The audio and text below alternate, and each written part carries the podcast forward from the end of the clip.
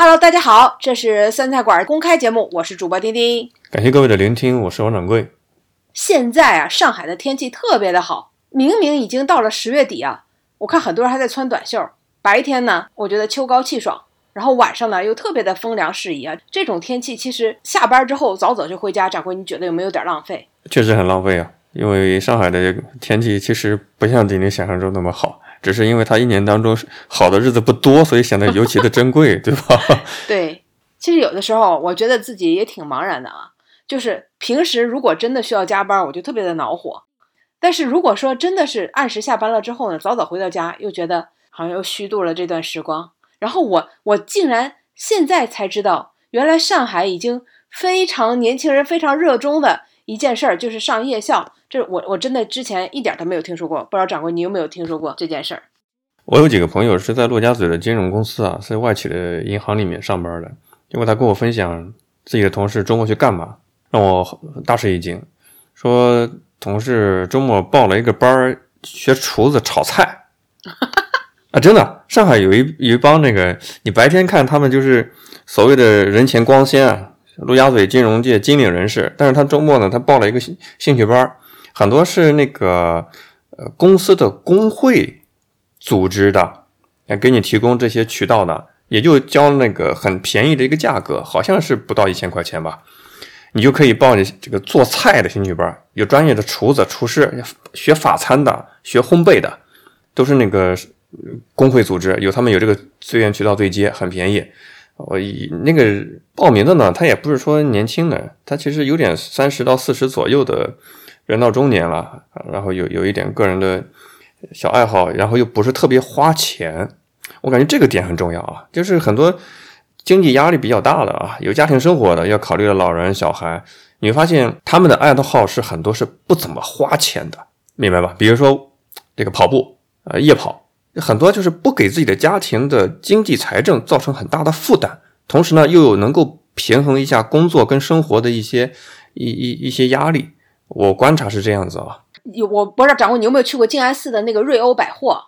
那个瑞欧百货好像是五楼吧，还是六楼？就是它全是各种各样的手工制作的那那种小作坊一样的啊，就是你可以去那儿什么做皮具啦，对不对？呃，什么呃做刺绣啦等等啊。但是我就远远的看还有油画什么，它那一层楼都是，但是我就没有敢去问问这个价格，因为我觉得就在这地段啊，在这这么好的这个环境下。估计也不便宜啊，确实像掌柜说的，就是我们确实是想用一些时间，就是来做一点自己感兴趣的事儿，但是呢，特别花钱啊，我们就觉得这不值啊，这 千万不能把这个地方变成销金窟，是不是？我给大家举一个例子，嗯，这是我最近亲身经历的啊，所以有发言权。我们中国大陆范围内呢，有且仅有一个官方的。气功研究机构，我不知道我们的听众朋友们有没有了解？叫上海气功研究所。在上世纪呢一段时间以来呢，由于各种事件的影响，国内的这些什么特异功能啊、气功啊这些机构都被撤销掉了。但是当时的上海市政府的领导还是比较英明的，他觉得应该保留至少一个，供这方面领域的人去研究。就是在。徐家汇那边，你知道他的隔壁是什么机关吗？上海气功研究所的隔壁是上海科学院，不是，是知名的宛平南路六百号。六百号，就上海市精神卫生中心，直接收治很快，对不对？对，就是你练的好了，你就得道成仙；练的不好，你就去隔壁 转诊了。收治很快，对，关到精神病院里面去了。我去了一次，这是背景啊。我去了一下，我关注他们公众号嘛，他们有很多的。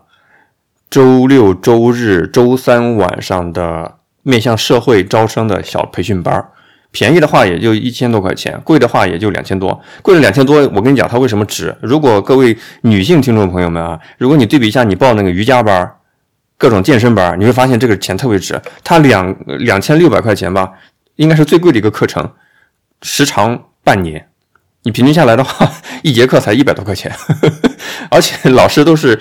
上海市政府政府机构，那不是说江湖的那种骗子啊，人家是我的那个老师是上海中医药大学的博士学位啊，人家是专门研究中医的，自己也研究这个回春功，一一个功法，所以跟他练了一下。我的同学们有一些就是一点也不神秘，都是上海的很多退休的老阿姨以及正在工作的人到中年的那些男性女性们，觉得应该用这个中国传统的方式去调调理一下自己的身体。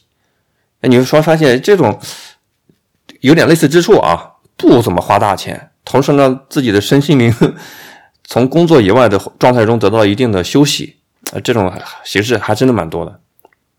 其实我不太同意，你就说把什么课哈，你就是用它的总价啊除以它的这个时长或者课时，你会觉得很便宜啊。但其实往往你应该注意到的是它的总价，因为很多的时候你可能根本就没有办法每堂课都去参加或者都坚持下来啊。这其实是比较比较重要的。你知道前一段时间我看到一篇文章，他就是说。现在年轻人啊，包括现在所有的标题都是现在年轻人。现在年轻人迷上吃酒店五星级酒店的自助早餐，你不知道你有没有注意到？像现在的五星五星级的自助早餐都推出了年卡，年卡多少钱呢？三千多，就是你出了三千呃三千，比如说三千块钱吧，你如果每天早上都去吃呢，你你合下来一天还不到十块钱，但是五星级酒店的自助早餐那不是极其丰盛吗？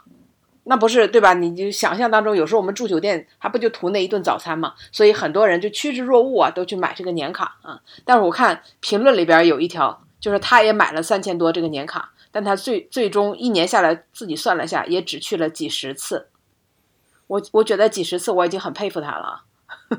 这就属于五星级的酒店大堂经理是受到了健身房老板喝了一顿酒启发了，对吧？啊，对，受到了卖的就是这种参与率啊。呃，对，你想让年轻人每天早上还上班呢，对不对？还要起大早去吃五星级自助的早餐，这是什么精神啊？要有这种精神的话啊，他其实连健身房的这个作用都已经起到了啊，每天起大早啊。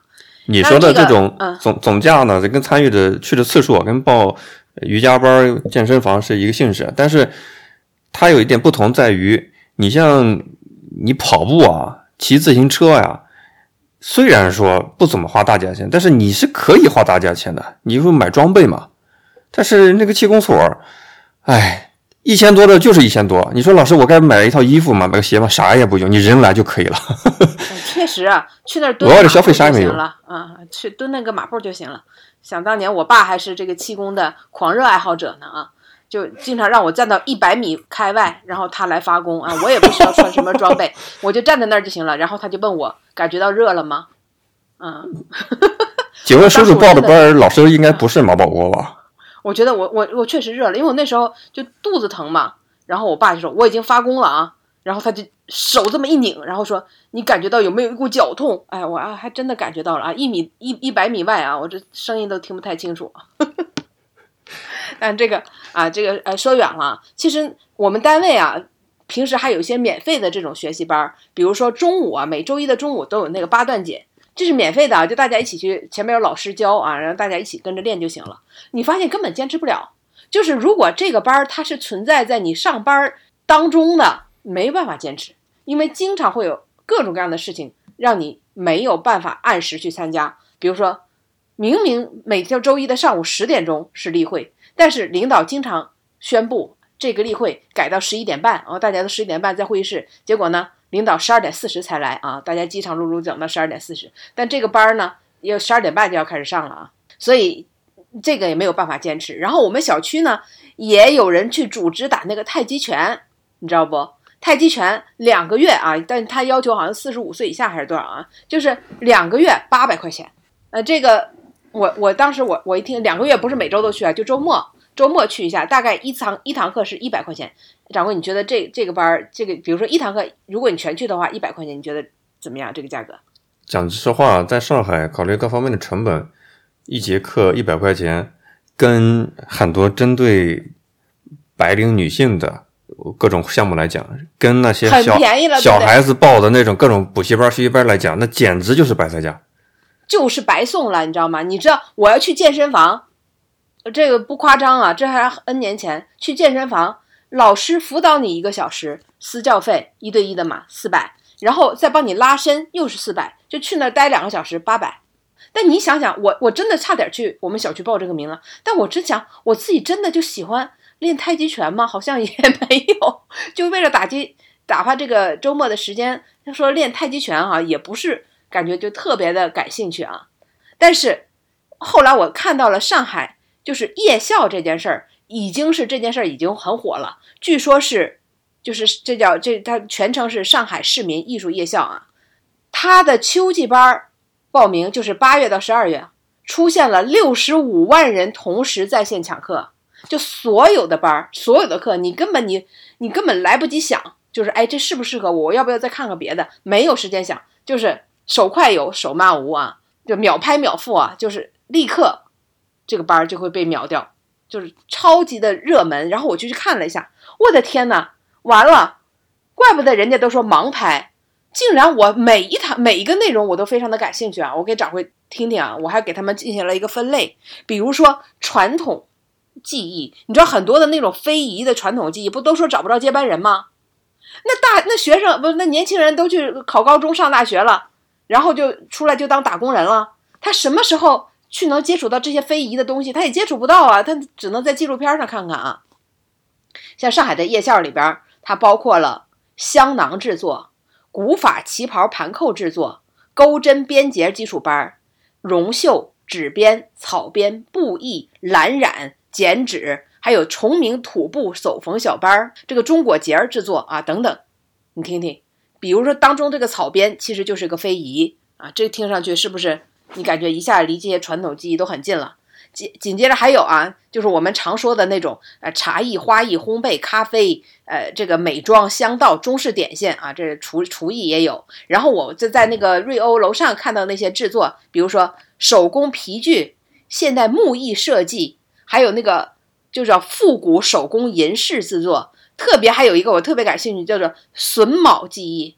掌柜整天看太好了，是不是也想学学木艺加榫卯啊？我跟你讲，我看了一个上海这种相当于老年大学一样的榫卯班，都已经爆满了。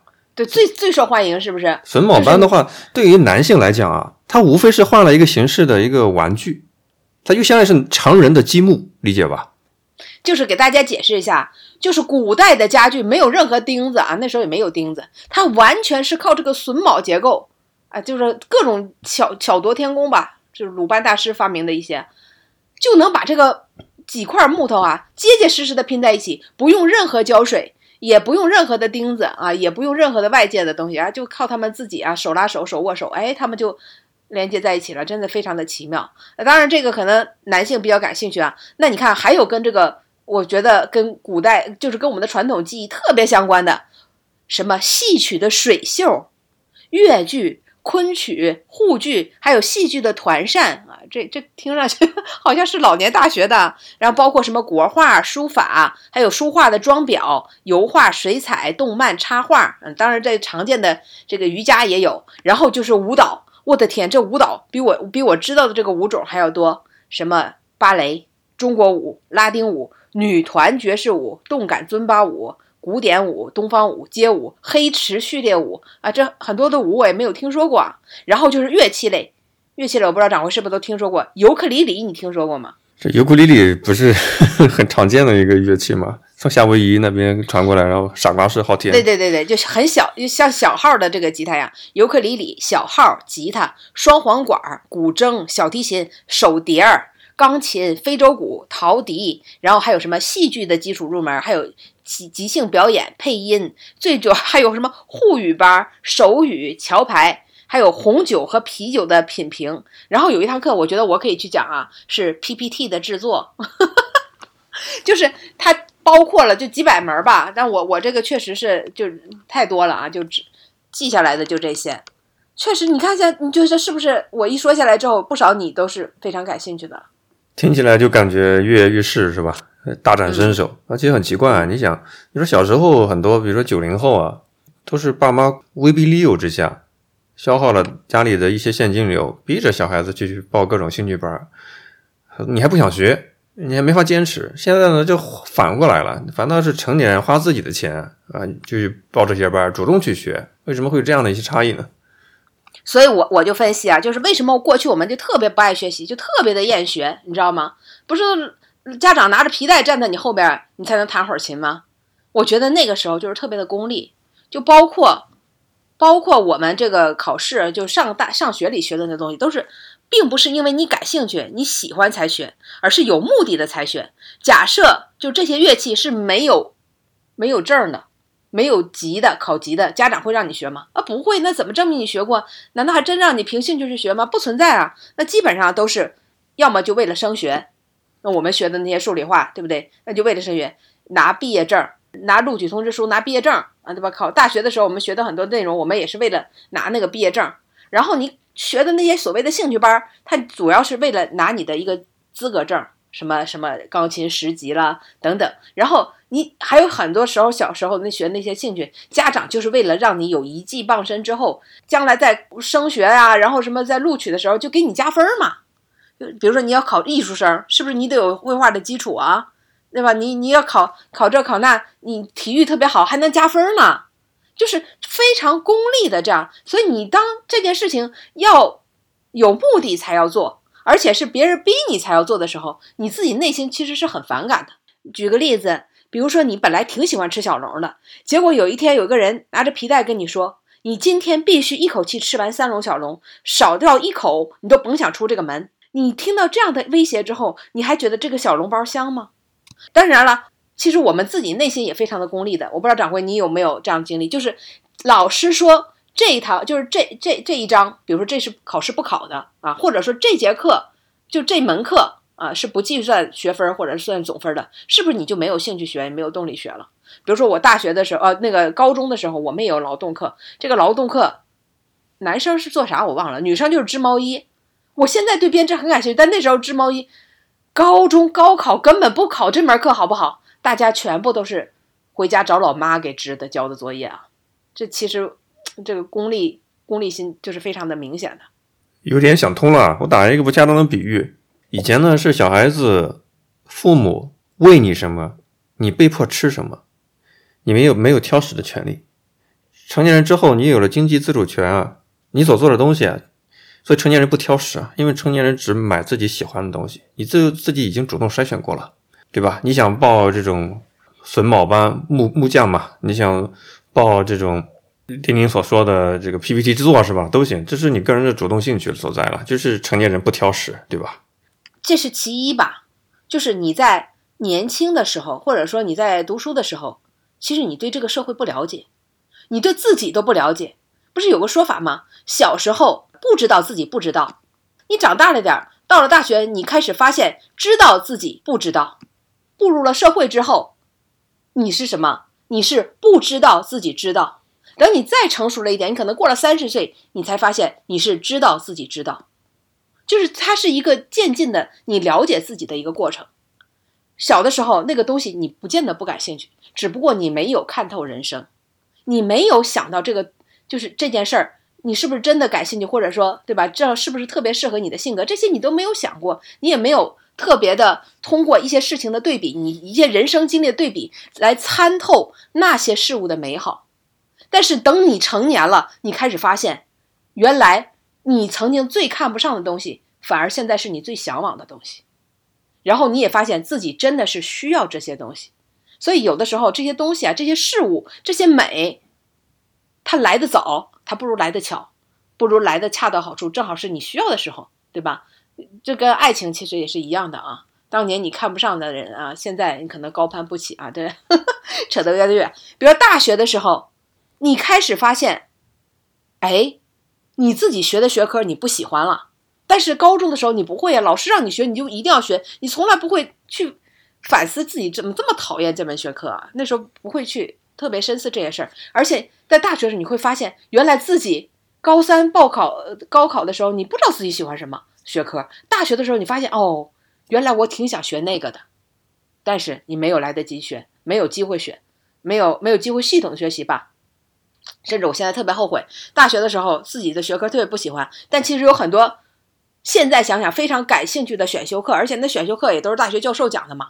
但是，哎，自己就去为了混学分，那选修课从来都没有好好听过，就是从来发现自己也没有因为完全是因为兴趣好好的学过什么。对于很多成年人来说，这是非常遗憾的。甚至很多成年人，你知道他们什么时候才开始反思和学习吗？那是跟着自己的子女辅导作业的时候。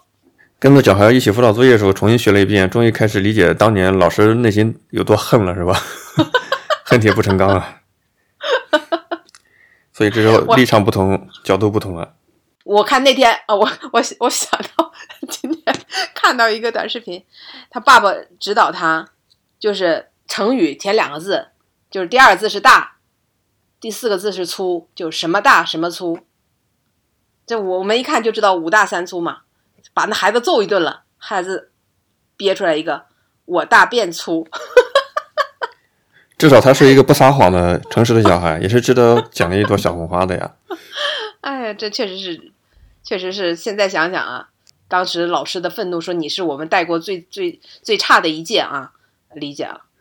不过我得跟大家提醒一下，有一种说法是这样子的：你跟成年人讨论一个东西。你可能会得到很多有深度的想法，但是如果你跟小朋友讨论一个东西，你可能会得到很多新的想法，因为小孩子的创造力，他们想法可能不受现在的一些社会规则的束缚，对吧？成年世界的规则，一些固有的范式，你会得到很多新的，你会觉得匪夷所思的一些连接，对吧？某个东西跟另一个东西连接，但小孩子可以创造出来，成年人只会告诉你。怎么样更深度的思考，这是有局限性的。你也不要觉得好像小孩子想法都是幼稚的，不是这样子，而且很值得去重视。那掌柜你怎么看？这些年轻人原来厌学，现在又特别的喜欢上夜校，这也有一点有点心酸吧？为什么这么讲？真的很多以前你做的事情啊，并非出于你个人的意愿。为什么我们讲快乐学习？你作为在国内啊，我们接受这种教育体制出来的。你会觉得这四个字是一种侮辱，学习从来它不是一个快乐的过程，对吧？哪有什么快乐学习？关系学习是很痛苦的。但是真的有快乐学习这么一个概念，当你出于自己的主动的兴趣去学一个东西的时候，那确实你是享受其中的过程。听听刚才调侃的说，我这段时间喜欢红木嘛，我买了红木的学术专著，哦，很我已经很久没有买过纸质书了，但是为了。研究这个东西入门嘛，我买了纸质书，我觉得很有收藏意义。盗墓了，盗墓，为了拿到古法记忆嘛？不是啊，这现在出版物。呃，对，确实很多红木家具都是博物馆里都是墓室里出来的啊。嗯，对呀。给大家举个例子，就是在一个主动的想去学习某个东西的时候，那个过程真的好快乐，不会说因为大部头的学术的专注看着就很犯困，没有，每一页都想仔细的去看，就是这种状态。而且还有另外一个角度。就有时候我们发现一个人他执着于某个东西哈，比如说榫卯结构的这个木工，很多人是喜欢木工的哦。他不单是说喜欢这个事物本身，而是这个事物本身它会给你带来很多其他的收获。我给大家举个例子啊，在应该是今年年年初的时候吧，那个奥运会的时候，有一个英国的代表团的奥运选手在中国的。网络上走红了，为啥呢？因为有记者拍到，这个英国的国家队的奥运会的选手在看台上织毛衣，一个帅气小伙子，英国小伙子在看台上织毛衣，而且织的快成型了。大家可以搜上这个人，他这个英文翻译叫戴笠。这个帅小帅小伙还有自己的 ins 账号，就每天分享自己织毛衣的各种成品作品。为什么会有这样的爱好呢？他接受记者采访说，不单是说织毛衣本身，而是织毛衣这个过程给他很大的一个提升。第一个，你不要觉得织毛衣只是像你爷爷奶奶啊、奶奶妈妈那个级别的人在给你做一件衣服，不是的。织毛衣是一个，他觉得啊，是一个注意力冥想的训练。他的作为奥运冠军，不是作为奥运选手，他的压力是很大的。但是织毛衣这个。运动本身，这个行为本身，活动本身，给他很大的一种心流的解放，让他的心不会那么的浮躁。这是一个很好的身心流的注意力的一个训练的过程，让他能够有更稳定的奥运比赛的一个发挥。哎，我在想，确实很多事情就像是百亿接通一样的，你通一样的话，你就知道其他的东西，做做木匠雕工的，甚至说写书法的、绘画的或者其他什么样的东西，只要。沉浸其中的话，很容易进入到心流的状态。心流是美国的心理学家推出的一个词儿啊，mind flow 是一种理想的状态。给美国的国家队训练的一些教授，给美国的 NBA 的球星训练的那些教练，也提过很多的推荐，所谓的心流，通过某种训练的方式，让你达到这种心流的状态之后，你的你的发挥会非常的漂亮，你会感觉到可能做了四五个小时，你也不会觉得累，没有任何的疲惫感，你非常的沉浸其中。但是在外人看来，他只是在看台上织毛衣，对吧？那只是一种表象。所以很多都市的年轻人做自己喜欢事做的事情，这就是一种快乐的主动学习啊！由此带来的各种有益的表现，比你刷手机要强多了。那显然嘛，其实我我我有一次啊，看那个中国老师去英国教学的那个视频啊，我其实启发也挺大的。就是我们中国和国外的这个教育方法其实有很大的差别。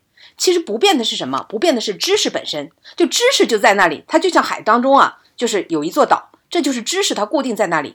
但是你怎么才能接触到这个知识啊？把它拥为己有，那就是靠学习这件事儿。但是学习的方法是完全不同的啊！就学习，这就像是一个渠道啊，这就像一艘船，能够让你抵达知识。但是中外啊，就是对于学习这件事儿，完全渠道是完全不同，方法完全是不同。学习其实是一个方法论。那我们觉得理所当然就是这么学，但然并非啊，就是那个。比如说这个公式，或者说啊数学里边这个定理，我们中国的教学方法是什么呢？你不要管它是怎么推理出来的，你就把它记住，你就把它背下来，抄写一百遍。我再给你出一万道例题，对不对？都是差不多的例题，你做一万遍，你把它掌握到了，对不对？那你就是这就是你的。那我们中国这种方法是什么？效率特别快，上来我就把这个结果告诉你了，这个 a 方加 b 方等于 c 方。好了，我结论就告诉你了，你把它背下来就行了。效率快不快？一堂课我能讲十个公式。但是中国的老师到了国外去，就觉得我的天哪，这是什么效率啊？他们竟然在自己推，老师不告诉你这个结论，让你们自己做实验，自己在那推，而且不是一个人在那推，是几个人要形成小组，就是大家都是一个一个的这个这个，就形成这种 team，然后呢一起来研究推断啊。这一堂课啥也没干，可能就在推导这个公式。啊，推导出来了。那咱不光是这个，还有比如说物理啊，哎，这个化学，我们都是直接老师就把结果告诉你了，对吧？比如说什么什么什么钠什么加 HLO 怎么变成什么什么，对不对？那我们结论就告诉你。那当然我们也会做一些实验啊，但是大多数的情况下，我们为了效率所在啊，我们为了大量的这种信息量所在，我们都是直接把结论就告诉你的。大大多数的这种定理啊、公公式啊，我们都不记得。或者说根本不知道它是怎么怎么来的啊？当时是发生了什么事情？后来我看了一些纪录片，再讲到这些公式的时候，我就觉得特别的有意思。比如说啊，反正就是怎么推断出来这个演示这个过程啊，你就会觉得哦，原来科学家他也他也不是普通人，对不对？那他可能是一个突发奇想或者怎么样啊，就是一个巧妙的这个手段啊，就正好偶然所得啊。但是我们没有这个过程，直接就告诉你。然后中国老师到了国外就觉得，天哪，我这怎么教啊？就这个效率，就这一本书，我得教到哪一年你们才能学会啊？但是其实我们在看到现在得的这些诺贝尔奖啊，或怎么着，咱不能说中国少，对不对？但确实国外他也不少啊。就是他们这些科学家，我们也没有觉得，因为他们那么慢的获得这些知识，导致他们他们的知识的丰富程度，他们获取他们知识的拥有度就比我们这边低啊，并没有。啊，所以他们可能通过那种渠道，他们虽然可能慢一点，但他们对这个知识掌握的深度可能会更加的深刻一点。而我们虽然马上抵达了这个知识这个岛屿，但一旦我们考完试，我们就马上离开了这个岛，就再也想不起这个岛长什么样子了。这是我们大多数的情况啊，就学到就扔了。所以我觉得有的时候我们为什么讨厌，是因为我们对这些公式、对这些知识没有任何感性的情感所在，对我们来说，他们就是冰冷的数字。但是如果你有一个获取，就是这个学习的方法，你通过你自己的兴趣有一个获取的过程，通过你的爱好啊，去去感知它，然后去对它充满感情，你获得这个知识，就是拿到这个知识并拥为己有的这个感受是完全不一样的。所以为什么我们说高中毕业的时候拥有的知识最多，后来都还给老师了？因为那些知识对我们来说是冰冷的，它唯一的作用就是考试拿高分啊，在生活中对我们毫无益处，或者说完全想不起来啊。考试之后，书就从楼顶上扔下去了。但是如果说我们是通过通过兴趣、通过爱、通过在生活中遇到的问题，然后想去解决，才去获得，才去想去学这些知识，获得这些知识，那对这些知识，我觉得那可能就真的就是你终生受用，或者永远在你大脑皮层当中随手可得的那个那个格子里啊。在这里，我推荐一部特别好看、特别感人的电影啊，大家一定要去看一看。电影的名字好像叫做《与玛格丽特的午后》，呃，是一部法国的电影，呃，豆瓣评分是九点零分。这部电影拍的太感人了，就是这个男主角呢，又丑又胖。他的小时候，他妈妈一直对他家暴，不是打就是骂，所以他的童年就充满了悲伤，然后就各种各样的自卑，就在小学校里边就受尽人们的嘲笑。这导致了他没有办法敢开口说话，患上了阅读障碍。所以每当上课老师让他念作文的时候，就念课文的时候，他就吞吞吐吐念不出来嘛，然后就全班哄堂大笑，这让他根本就不敢再打开书本。然后等他长大了之后呢，整个村子的人哎也都嘲笑他啊，每人看到他都把他当成一个笑话啊，这让他一生都处在非常自卑的心情当中。他每天唯一的乐趣呢，就是午后的时候到街角的凳子上去那数鸽子。他给每一个鸽子都起了名字，像自己的家人一样。有一天，他正在那数鸽子的时候，旁边坐了一位老太太。这个老太太的名字就叫玛格丽特。这位老太太其实演员都已经九十五岁了啊，就九十多岁的这样的一个高龄，就很亲切的问他，跟他攀谈，问他你为什么给鸽子起名字啊？然后当他说出了自己的理由之后，老人夸了他，说他真的非常的善良。这是他人生当中不多的有人夸他、鼓励他，几乎都让他热泪盈眶。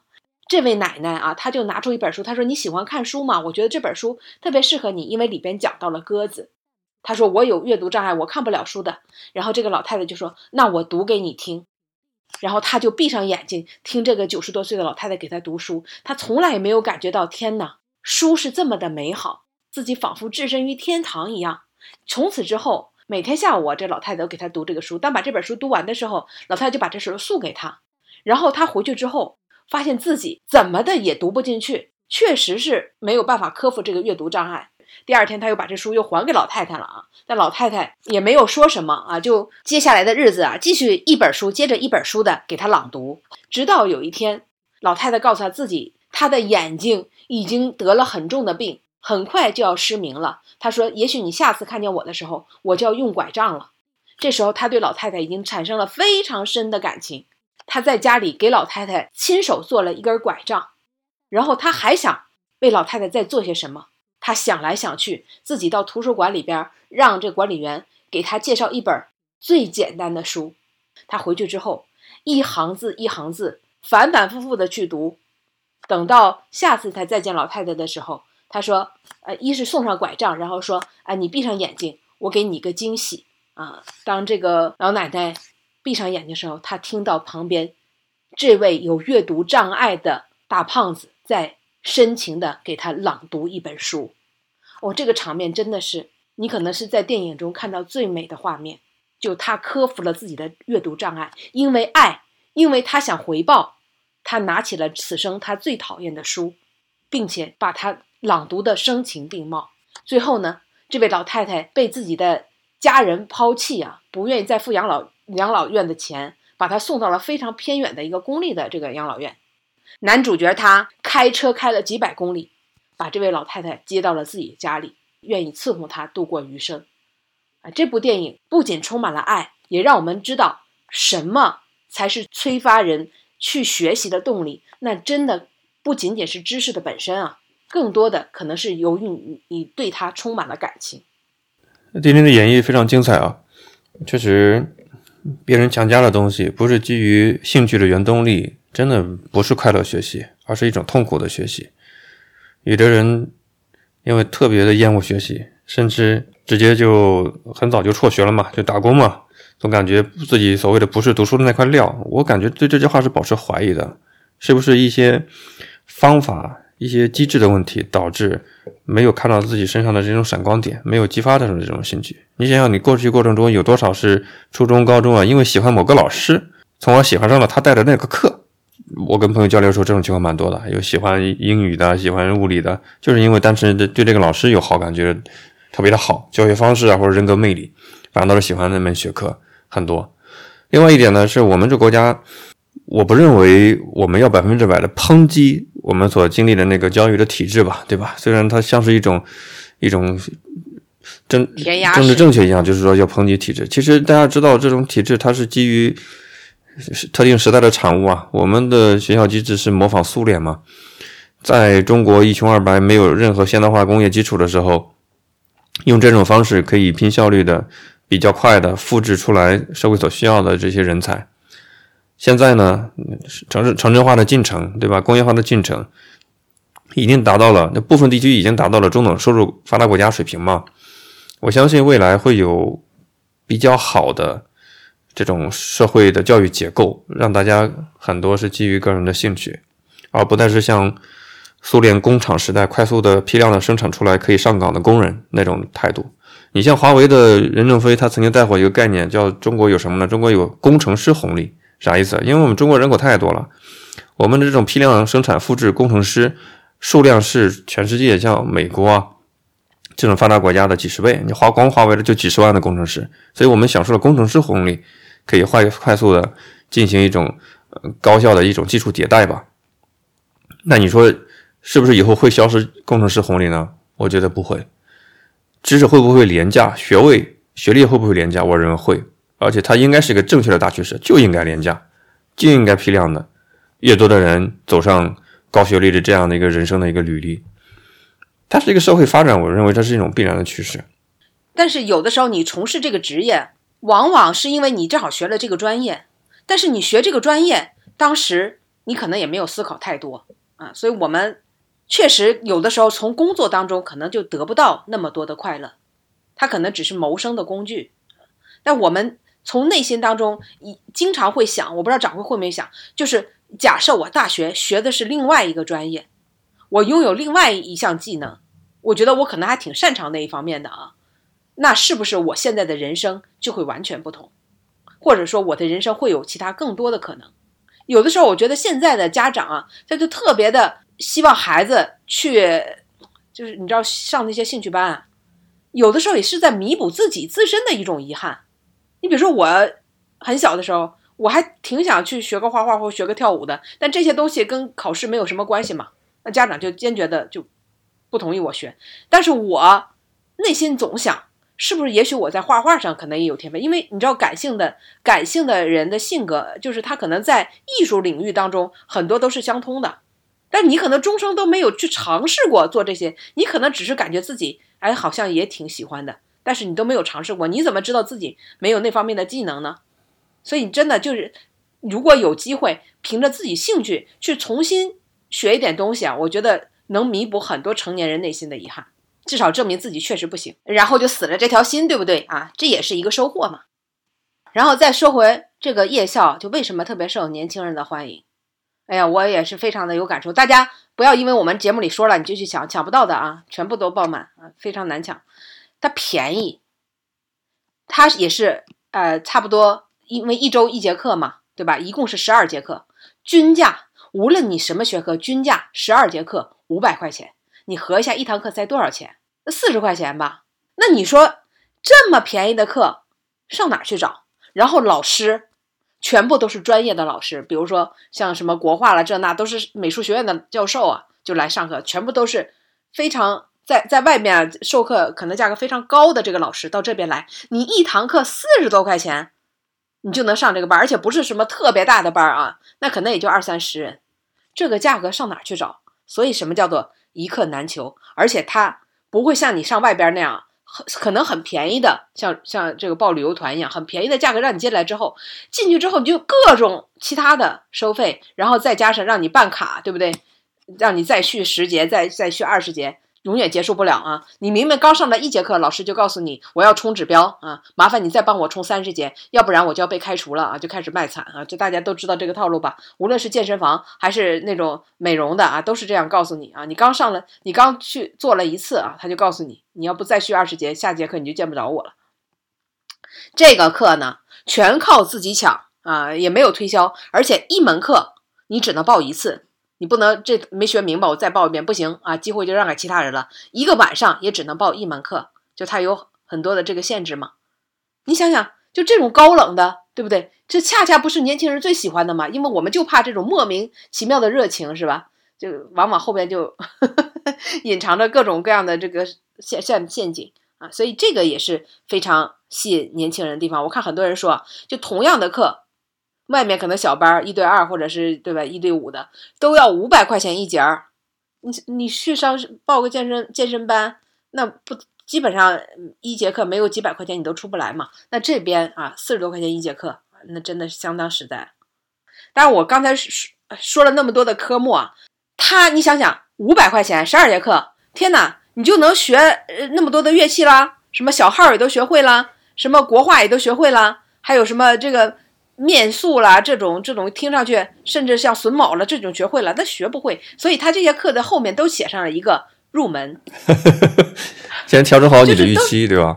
对，这种国画入门、传统书画装裱入门、古琴入门，这都是入门。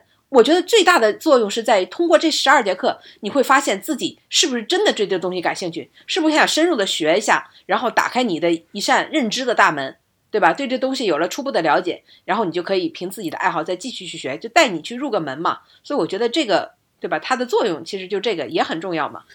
你花了五百块钱，你还想成为大师，你是不是太追求性价比了？想太多了啊！有很多东西是要时间熬出来的，调整你自己的预期很重要。而且呢，我以前要纠正自己的过去的一个观点啊，或者说个人的消费态度。我以前呢，我凡是能够网上看到的，或者买本书的，我都觉得没有必要去线下学。后来发现完全不是这样子，为啥呢？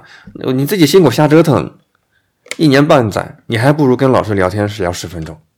我这次有特别强烈的感受，当然人家毕竟是什么博士后啦，博士，这不是闹着玩的，这是正正儿八经的，人家熬出来的，人家几句话点拨就让能让你豁然开朗。自己瞎看其实会反倒是最没有效率的一种方式。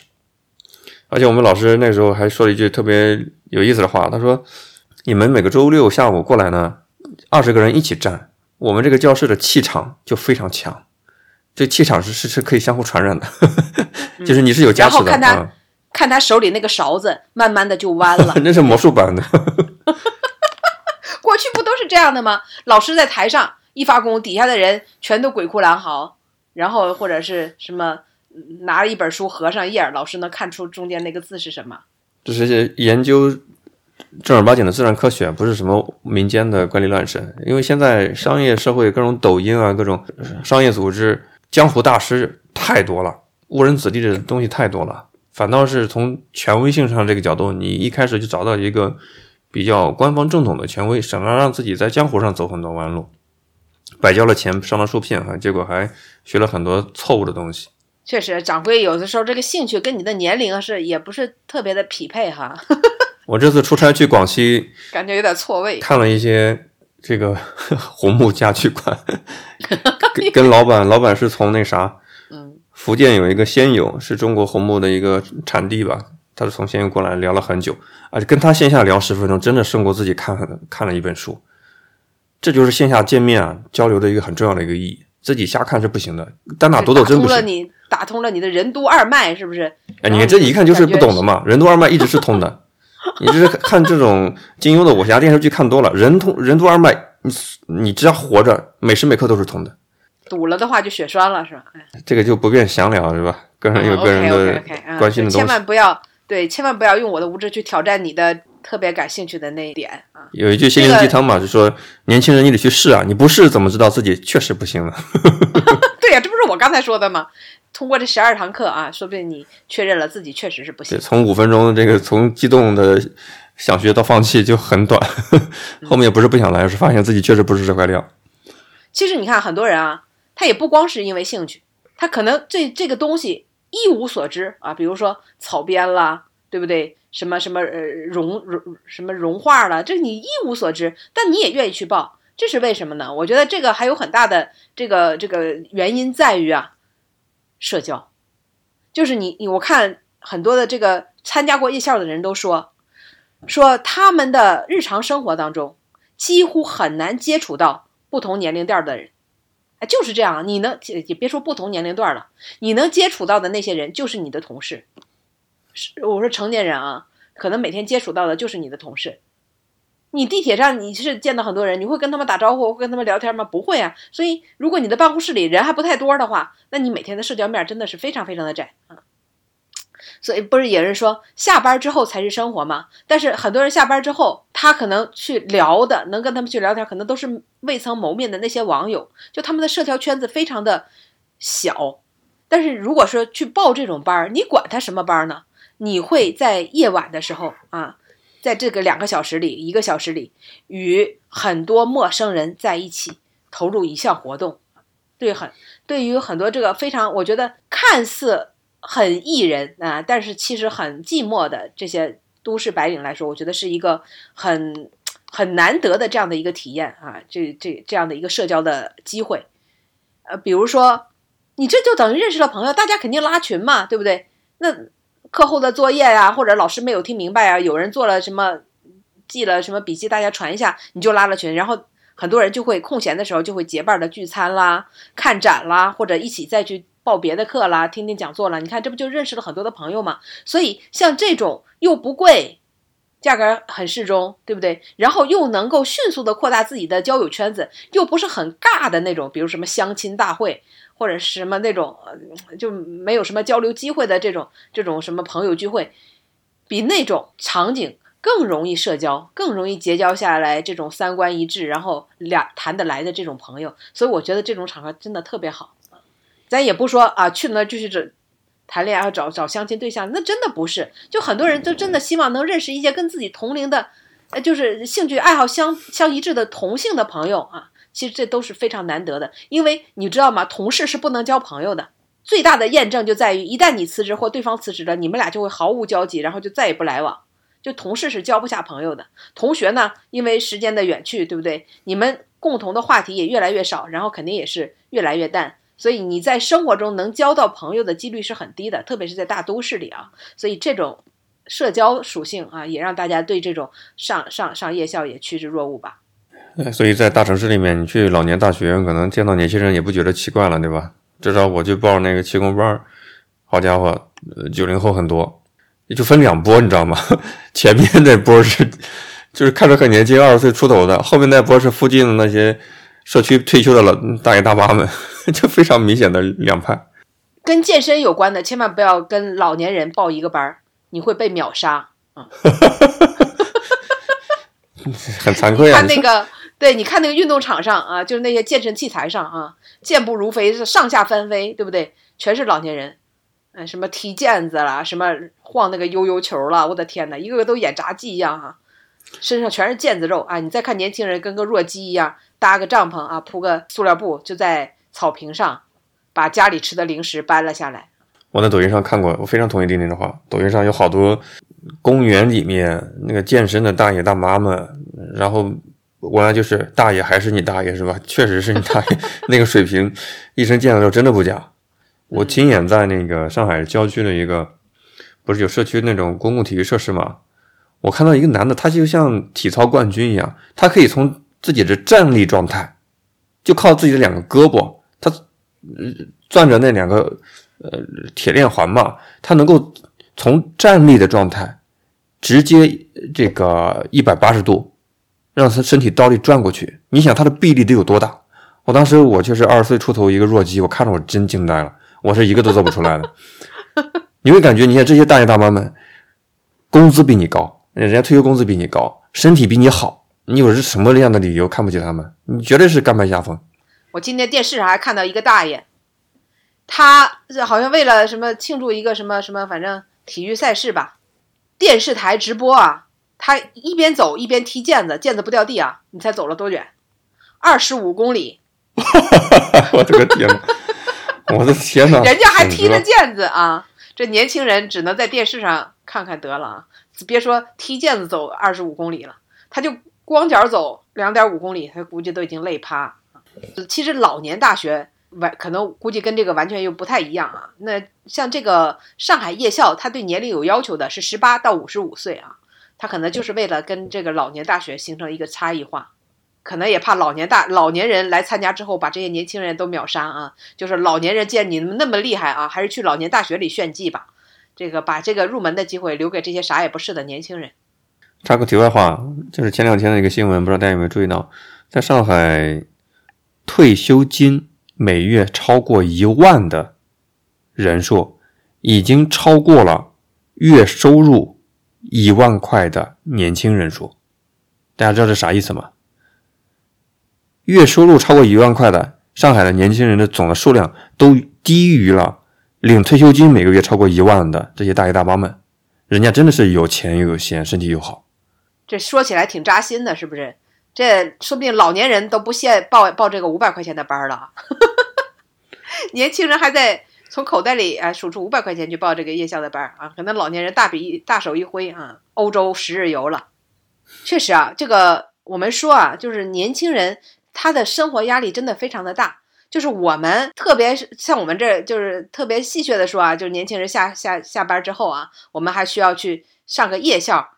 其实他不是在给自己，你你就什么什么增增加下次的竞聘的时候再再增加一项这这个加分项，并不是出于这样的目的，也没有什么特别功利的目的。真的有的时候年轻人这种，他就是想解压，他就是想靠另外一个，比如说像动手，或者说是。研究一个跟自己工作毫无相关的东西，对吧？他来换换自己的脑子，来解决自己的工作上的压力啊。但是这个可能对年轻人也提出比较高的要求啊，因为夜校晚上基本七点开始啊，所以那些加班的年轻人，对吧？你只能保证自己在一周里有一天是绝不加班的啊，你才有报这个夜校的机会。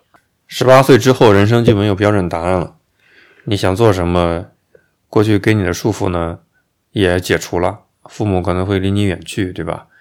你下班之后呢，也是完全属于个人的生活，你的同事们也没法去跟你保持一样的东西，相当于是你真正掌握了自己的生活应该怎么去有这种自由度。但可能很多人呢是熟悉过去的那种状态，忙碌的状态，不去想，呃，不去把工作生活分得开，所以呢，反倒会比较的茫然失措。呃，其实我非常欣赏那些有自己的爱好、敢于自己去尝试新的东西的，真的很了不起。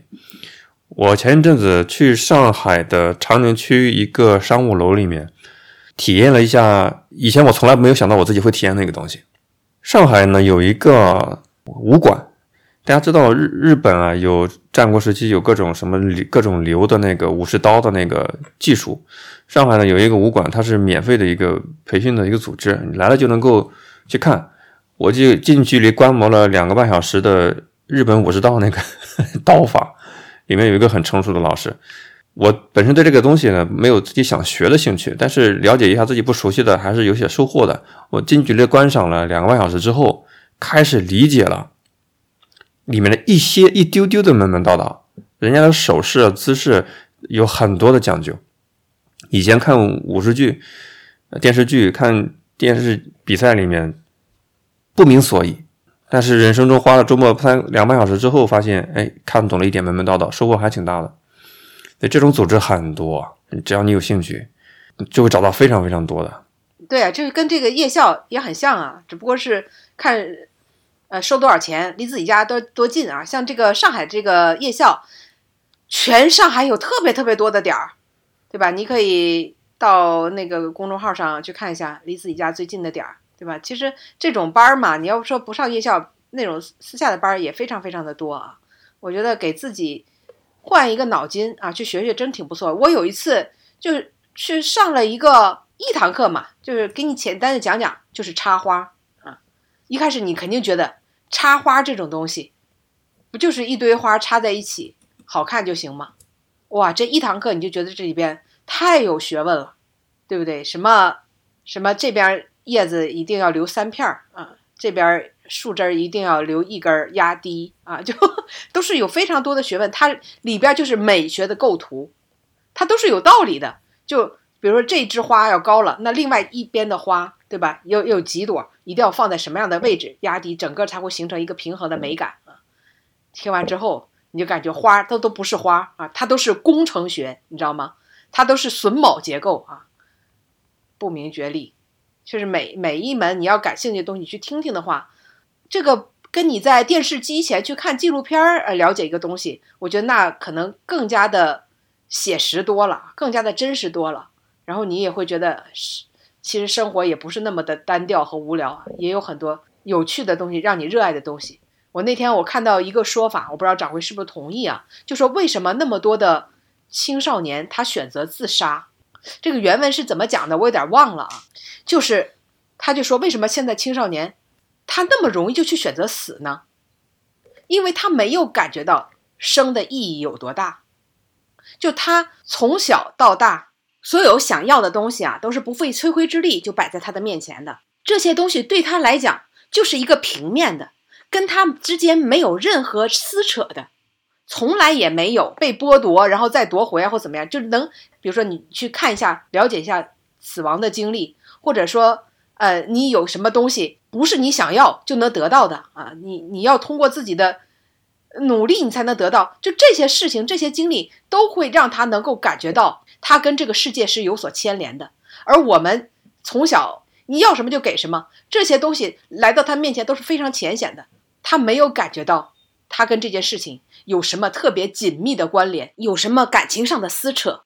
所以让他放弃生命的时候，他没有感觉，他没有感觉这个活着有多大的意义，他甚至可能都没有经历过特别大的感感情的波动或怎么样。一旦受到一点挫折，他就觉得那我不活好了，我死好了，反正也没啥呀，就不活了也没有什么。所以这个可能是。我们在教育这方面欠缺的地方，而我们获得一些知识或者了解一些东西，都是特别浅显的东西，直接就就告诉你结果或者摆在你面前的时候，你没有感觉。只有你真的去动手去做了，比如说一项技能，就假设咱还继续榫卯吧，你在电视上看的，哦，好奇妙啊，结束了，它跟你有什么关系？直到你动手去做了，你跟这个技能之间就有了关联，你就跟他之间有了感情的关联，它就不再是一个遥远的。跟你无所谓的、可有可无的东西，而是走到了你生命的一部分。这个时候，假设我就说你想放弃生命的时候，你想我那个榫卯结构还有两堂课没上呢，我那两个手工我还没做呢。我觉得那还是挺有意思的，我觉得还那还是挺好玩的。但你现在的人对不对？工作也不喜欢，生活压力那么大，其他的东西喜欢自己喜欢什么我也不知道，那他当然就觉得很多都是索然无味的。对你这个，但我当时看完这个分析的时候，我觉得还是有一点道理的。哎呀，林林说的这些，就是我很感兴趣的东西啊。就考虑到这个 榫卯结构，它就是成人的积木啊。当然，在中国古代是一种高级的建筑手法。我跟大家讲一系列的概念，都是我真是如数家珍，自己不学的话不懂的。你比如说，罗锅称、霸王称、烟袋笋、艾老、卡子花、玫瑰椅、南关贸椅。哎呀，这好多概念，你都学都学不完。榫卯结构有上百种，而且精作、苏作、广作、仙游、东阳、中山，太多了。这都是学自我主动学习时候获得的某某些快乐。很多在国外的朋友啊，我们也不要忘了，我们很多海外的听众，他们个人兴趣有些是在那个 YouTube 频道啊，油管上有好多免费的课程。自己家，你像欧美啊，北美地区很多人家后面都是小树林嘛，自己去伐木头，做手工，给自己做家具，很多就是在优优酷上啊 YouTube 上看教程的。这种自己做一件东西的快乐，真的是在这个浮躁的时代，呵 呵是一种又省钱又不会造成很大的经济负担，又能够很有成就感的一种快乐。我推荐大家都能够找到自己这方面的一些快乐的一些源泉。就很多的事情啊，你一旦研究了。它就不再浮于表面。比如说，我今天看那个踢毽子，就踢毽子还有什么八个字，我都不太懂啊。反正就是什么，我们只知道踢，它还有什么跳，还有盘，还有停，还有磕，对吧？就是很多的这个说法。你一旦你真的去学一点皮毛，然后了解了之后，你感兴趣之后，你再去深入的时候，你就会，你就会觉得真的是生活挺有意思的，就特别的有奔头。然后每天。除了那些挺烦恼的事情，还有一个事情能让你把这些事情全部抛开啊，钻到另外一个世界里，一个平行世界里。我觉得这个这种体验都是很宝贵的。好的，我们今天节目也聊了很久啊，有现在都市白领们报的各种五百块钱的补习班是吧？聊了一下自己找到各种爱好，主动学习这样的乐趣所在，也欢迎大家关注我们的微信公众号。三三馆播客，把你一些能够过去啊、现在给你带来一些快乐的东西，是吧？也分享交流一下，也许我们能够形成自己的一个小圈子。欢迎大家在我们的微信公众号上啊，也订阅我们的会员节目啊，每周六上线一期，也有更加精彩的每周的新闻热点的点评。也希望大家支持我跟掌柜啊，把这个节目更长久的做下去。感谢大家，我们下期节目再见，拜拜。我们下期再见。更多节目下载荔枝 FM 收听。